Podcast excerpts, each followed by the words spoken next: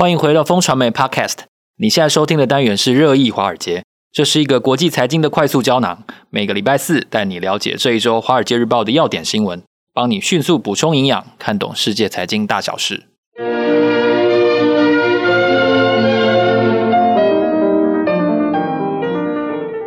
各位听众朋友，大家好，今天是二零二二年十一月三号。我是风传媒的财经中心主任周启源，坐在我身边的呢是朋友财经顾问王之杰，之杰哥，大家好。我们是金牛帮帮忙导读电子报的共同作者，今天要跟大家来导读《华尔街日报》的重点要闻，其中第一则呢，包括了台湾的新对手、新敌人，你一定要认识啊！中国大陆如果打台湾的话呢，这两个军头的名字可能是主要的首谋，你要认识哦。好，接下来我们会提到。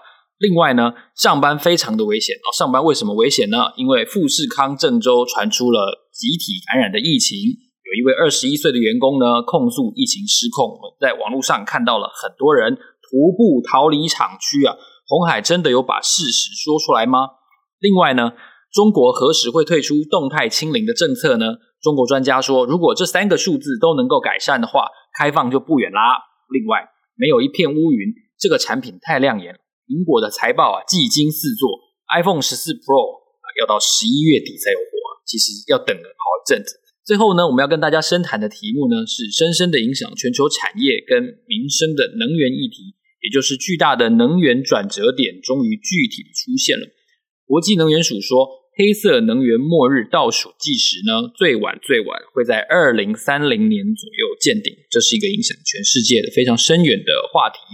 首先，我们先来跟大家对谈一下哦，在这个中共二十大这一系列我们讨论过的题目之后呢，我们谈到了习家军主要组成的这个中央政治局的常委的名单哦，有很多他在地方政府时期共事过的一些哦地方官员出任。这一次我们要谈的是中共其实最核心的所谓枪杆子出政权哦，中央军委里面的。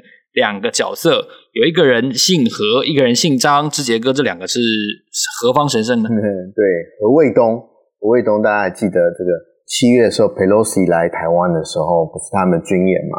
其实那个导演就是他。何卫东其实是一个大家记住的名字哦，因为如果这个中国要打台湾的话，哈，他应该就是这个主谋哈。那因为他是这个东部军区很重要的这个头头。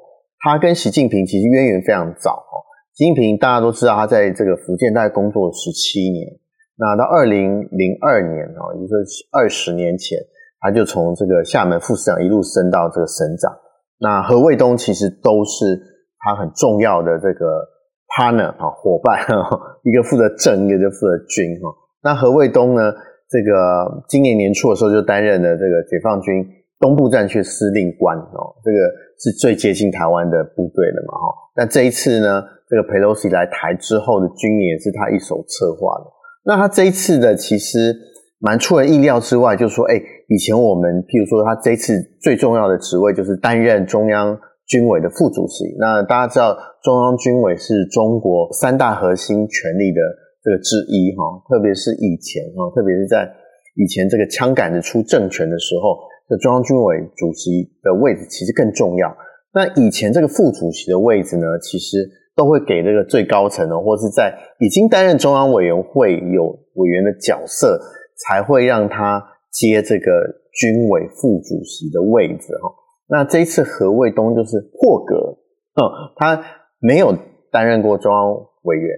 那这一次呢，其实中央委员也没有他的名字，可是这次竟然破格，然后。被拔擢成这个中央军委会的副主委，我觉得这个是非常非常令人意外的事情了哈。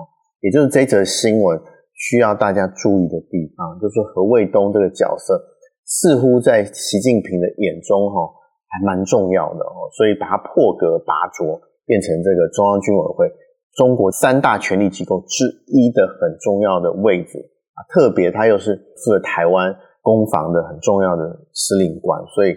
这个何卫东是第一个大家认识，第第二个就是张又侠。张又侠其实已经在军委会已经担任很重要的职务。那这一次，因为他为什么特别呢？因为他已经七十二岁了哈，超过六十八岁的这个正式退休年龄。可是这次还是把他拔擢成这个军委会很重要的头头。那大家知道，军委会副主席是第一副主席很重要，因为主席就是习近平嘛，啊、哦，对啊，所以张又侠其实是这个老实讲是军委会的第一把手了啊，习近平之下的第一人啊。那他为什么被拔擢呢？因为他参加过一九七九年的成越战争哦。可是 大家都说，我看到新闻都说，哎，这个对他是很重要之一。可是七九年到现在已经这么久了，老实讲。所有的战法啊、科技都不一样，特别是俄乌战争，我们这次看到，其实打法哦，就算看三十年前的这个呃两伊战争，其实都差很多了。所以我不知道张幼霞在里面到底可以，因为他以前实战经验，可以让这个中国的军方能够有多少实力的增长？我真的很怀疑，因为我呃这个。中国军方其实，在大家还是深晦莫测哈，大家也不知道他的底细是怎么样。只有我们上次看到这个美国公布了他哇火箭军的这个部署，我觉得美国应该是在 deliver some message 哦，在透露一些讯息给他哦，免得呢这个中国误判哦，有一些资讯不对称的状况会发生。哎，以为大家都不知道，以为他们好棒棒哦。所以这个算是在这个博弈理论里面是透露给这个。对手哦，你的资讯，以免造成这个误判，我觉得这个还蛮重要的。是，但是在九六年台海飞弹危机的时候，我们就是讲太多了，所以损失我们非常重要的 对情报员，后来就进了忠烈祠。对对，这是非常印象深刻的一件事情。嗯、那我想谈一下富士康哦，富士康现在这个大家全员逃走中哦，这个全员逃亡中，其实我觉得稍微有点夸大了，因为郑州我印象中它有三十万员工。对，所以呃，有人说几百个跑掉，几千个跑掉是没有关系的，当然不是这么说啦。但是，但是富士康的疫情，我相信是有点严重的，就是嗯，至少在社会的心理层面上，呃，它是可以中国数一数二的外资的雇佣人数的企业嘛。对，那这样子的情况下，尤其它又又是台湾的上市公司，所以这个情况到底现在是怎么样？对，这个老实讲，真实的状况其实大家也不知道。不过呢。就看到外溢出来的效果哈，其实还蛮蛮惊悚的哈。大家这个光着赤脚，然后就逃离这边，然后逃离的人数其实也不少。当然，比较刚刚奇源讲的，他的这个呃数十万的员工哈，其实比例还是少了哈。我们没有看到像这个呃大逃亡的状况发现哈。这个其实大家会三三两两走在高速公路上，确实看到了。那大家知道郑州为什么这个这么重要？为什么三十万个员工在这边？主要就是因为郑州，大家如果小时候跟我们一样呢，就有一定的年纪，就一定读过这个中国铁路图哈。中郑州就是最重要哈，中国中部最重要的交汇点。那自从这个中欧专列啊，一带一路后，对，一带一路开始运行之后，郑州更重要了，因为它可以直接啊把这个货送到欧洲，所以郑州这个角色其实还蛮重要。所以呢，中呃，这个苹果把 iPhone Pro 很重要的这个生产基地就放在郑州。那郑州一一出事，哦，大家就看到苹果的股价其实就受影响。哦，苹果股价蛮坚挺的。其实我们待会会提到哦，其实这个苹果财报非常亮眼，可是近两天的交易日，它却跌了大概五个 percent，四到五个 percent。主要就是因为郑州这个疫情哦，我觉得最重点是没有大家想的这么简单。比大家想的似乎严重不少哦，所以让这个外溢的效果，其实对于苹果股价都产生影响。台湾其实我看红海股价最近也不振，其实礼拜二反弹的时候，这个呃红海也没有跟着走哦。我觉得这可能多多少少都受到这个郑州的影响。那郑州这个三十万，它是一千多万人城市嘛，那三十万个员工，其实如果大大小小啊，这家家户户，然后老老小小加起来，其实受影响的人也不少。这个其实值得我们继续这个关注，这个到底郑州的状况是不是能够在啊短期内真的能够解决？那这个其实牵涉到我们待会要讲的哦。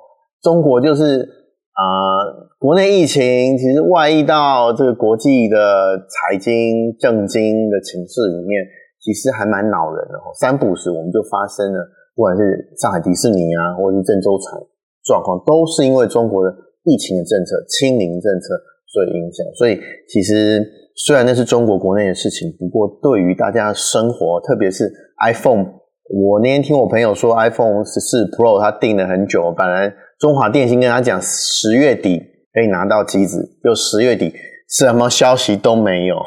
那这一次呢，可能被迫哈，因为郑州厂的事件可能被迫会延到十一月底，这个是大家不乐见的事情。那你说这个上海迪士尼，其实我觉得不错，因为他前两天不是、嗯、不是说暂时封闭，对啊，万圣节嗯游行不开，但是他他不进不出，他住在迪士尼里面也是不错。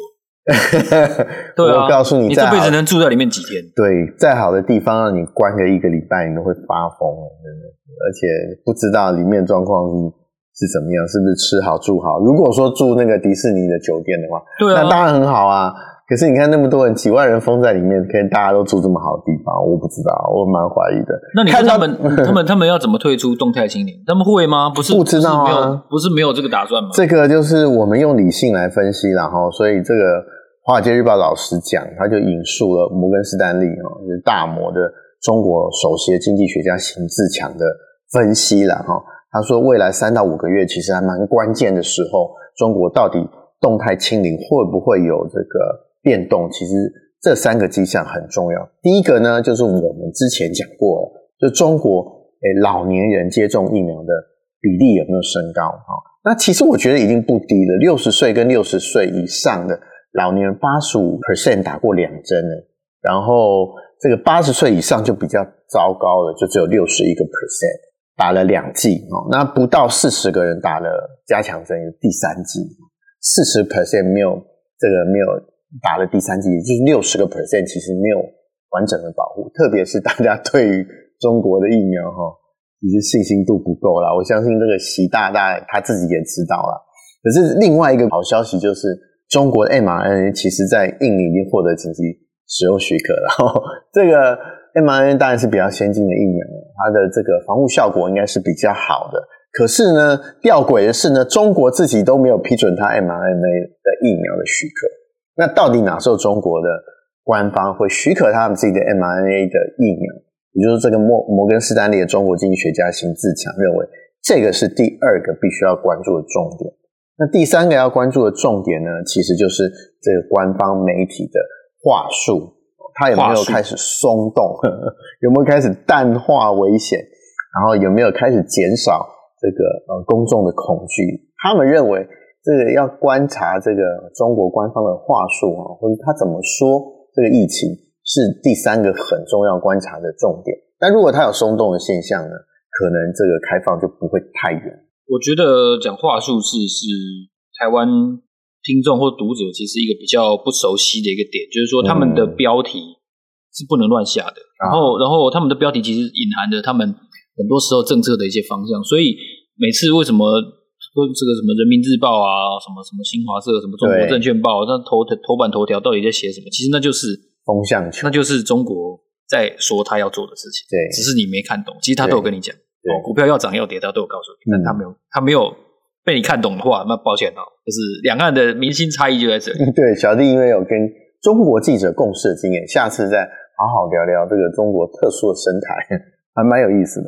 那你刚刚讲到苹果财报，这个啊就。表现很好啊，很好啊，对啊，真的很好啊。有有有有什么亮点吗？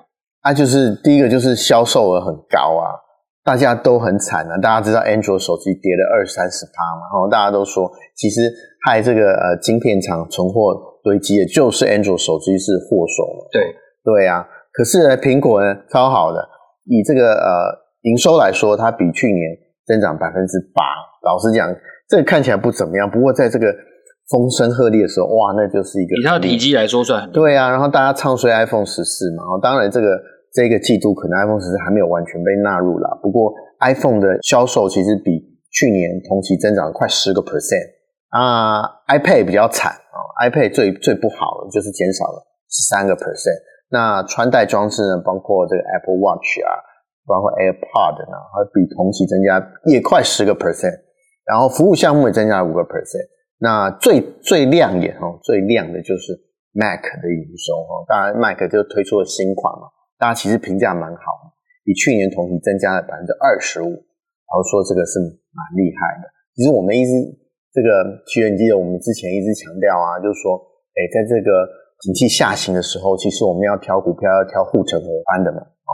那其实苹果什么叫护城河宽呢？就是定价。没有，我跟你讲，现在讨论这个已经没有人要听了，没有人要听。对，不会啊，大家都听到这句这边就在干掉，哦，在干掉哦。可是我跟你讲，苹果啊，股价是没有下行很多啊。另外就是说，大家看到它为什么能够成长，其实它敢敢调价嘛。苹果 iPhone 十四调价百分之啊，调价一百美金，诶，它的市占率如果不掉的话，那它营收是不是一定上来？对，一定上来的嘛。说老实说，如果苹果不是因为美元太强，哦，它其美国以外的营收其实换成美元，其实这个是不利的，在它财报数字上是不利。如果把这因素拿掉的话，我觉得这个苹果业绩会更好。所以说，其实，在景气不好的时候，大家要挑这种大金刚股。确实，我们在苹果财报上面看到了，就是说，嗯，苹果这身为领先厂商的优势，在这个。大家都不好的时候，他还敢调价，然后市占率不掉哦，还微微上升，然后就反映在它亮眼的数字上面。当然，产品力也很重要。iMac 老实讲，这次的晶片确实让大家有有感的进步。那这个大家调价就没话讲啊。那它市占率可不好往上走，那市占率往上走，价格往上调，就造成 iMac 你看成长比去年多了。百分之二十五，老实讲，这个在这个笔电在库存调整大调整的时候，这是多难得的数字。我看了这个，我觉得，所以很多这个呃分析师都说，哇，这个实在太好了，这个需求状况超乎分析师预预计的好。所以苹果老实讲，身为这个市场上的老大哦，不是没有原因的。在这边我也要顺便呼吁一下，在我们听我们节目，我听看起来五星评价多了很多，但是都没有看到这个有写留言的，所以如果有有对我们节目有建议的话，麻烦你写在这个 Apple Podcast 的这个哎对留言区。其实打枪也很欢迎的，对对对。然后然后股价跌这么多，我就不相信大家都还能保持理性哦。如果如果再跌下去，我们可能开头我们改放那个心灵歌曲哦，宗教宗教歌曲，大家有一个不要再不要再资讯功能，有一个。心灵疗愈的功能，那最后我们要来谈一下能源的巨大转折点。对，啊，好像突然变严肃了，不好意思，我们还是要讲一下资讯，嗯，因为毕竟这还是一个资讯。对对对，对，其实我觉得选这个哈，其实心里蛮挣扎的，因为这是比较远方的事情。这个因为俄乌战争的关系，这个呃国际能源署这个全球大概最重要的这个能源机构了哈，在上周发表一个报告，说我们这个黑色能源的寿命哦，可能。这个正在倒数计时，然后寿命会越来越短。他们本来预估是二零三五年大概左右，我们会看到这个石油的这个用量到达一个最高峰。可是现在修正了，他把时间往前挪了五年啊，主要是俄乌战争。他说俄罗斯大家不是禁运啊，禁运它其实就减产，然后这个减产可能是永久性的，不只是它的这个石油，还有天然气是一样。那啊，这样不好吗？这样子就造成了这个黑色能源、黑色怪兽提前退场的这个速度啊，让它速度更快啊。因为其实要复产，国际能源署预估是是很难哦，不容易恢复到俄罗斯之前的规模。那加上呢，这个大家被欧洲，特别是被俄罗斯教训很惨，不管是天然气或是石油，其实在这一波，大家往绿色能源的步调呢，其实更往前走。那绿色能源其实呃，因为把核能也包括进去了，所以说核能呢现在也是在 Green Deal 上面算是它 Renewable Energy 算是里面的一个。所以说大家听到这很多能源呃核能厂现在也也开始加紧速度在在整建了。所以我觉得呃欧洲整个欧整体欧洲他们本来就是再生能源的先驱者，这一次俄乌战争之后，他们的速度更快了，所以也让这个黑色能源的。这个寿命可能越来越短，可能在二零三零年，比之前提前五年到十年的时间，就会见到峰值，就会见到高点。那高点之后就会往下掉。这其实呢，讲起来很严肃了哈，可是老实讲，对我们这个生活还蛮重要。特别是大家知道中国，中国为什么不敢这个侵犯台湾？大家都说护国神山嘛，哈，这个台积电是很重要的一个因素。啊、当然是，那可是大家没有看到另外一个。他对能源非常依赖，万一他被能源禁运，对他这个国家安全会造成非常大的影响。大家知道，这个每年中国进口半导体大概快七千亿美金。然后第二呢，就是石油哦。当这个能晶片还没有这么夯的时候，其实石油或能源一直是中国最重要的哦，金额最大的进口商。所以中国因为没有办法独立制裁，它不像是俄罗斯，它是一个独立能源的国家，能源可以独立的国家。那中国不行，所以呢，中国被卡脖子的东西啊，最近是芯片，以前就是能源。这个不管是天然气或是石油，其实中国都没有办法自主。那一旦这个黑色能源快一点退场，一旦这个再生能源变成主流的，脚步越来越快了，其实中国。担忧的事情 越来越少，啊，这个公台筹码会越来越多。不过对于台湾也是好事啊，哦，因为我们的这个近零碳排，二零五零年的大家都知道，我们已经路径图已经出来了嘛。二零五零年我们再生能源要占到七成，七成再生能源，所以我们台湾也是极度依赖黑色能源的国家。我们百分之九十八的能源来是来自于这个黑色能源啊，这当然之前了。我们现在发展再生能源，虽然呢，再生能源这个。怨言很多，噪音也不少。不过，这个如果说我们能够往这个再生能源能够供给我们的电力需求、能源需求能够再往前面走的话，老实讲，对于台湾安全的保障也是多一层。所以，老实讲，这这个我们看到国际能源署这个报告哦，其实看起来很遥远，其实对我们的这个生活都产生还蛮大的影响。特别是大家以后可能就会换车，换车速度可能会更快哦。至少你这个混动车可能很快就会进入我们生活，对啊，现在就贵啦。可是大家期待红海呢，人家 B model 都出来了，Model B 啊，Model B 出来的话呢，我不好意思说这个，呃，这个好没关系，那至少 Model C 可以买。对，这个 Model C 的话，一百多万的这个区间。如果说我们看到这一次明年的纳智捷出来的话，它会不会这个销量很好？我觉得如果说有一个这个。啊，杀手级的产品哦，不管是价格杀手或性能杀手，能够真的出来的话，哎，对我们迎接这个再生能源的时代哦，其实就脚步就更快了。特别是大家如果注意这个啊，我们现在的加油站啊，或是停车场啊，其实电动这个充电桩越来越多。那这个如果车又渗透率又变高，然后大家哎价格又变便宜，我相信这个速度会更快。以后我们看到的停车场跟加油站可能都是现在不同的情况。至少这个俄乌战争啊，欧洲能源危机加速了这个再生能源往前走的脚步。这个是啊，这个报告最需要大家注意的地方。是，非常感谢大家的收听，嗯、也非常谢谢志杰哥刚才深入的解说。在节目的最后呢，我们要跟大家分享一个好消息，那就是我们入围了一个世界报业协会的最佳电子报、最佳 newsletter 奖。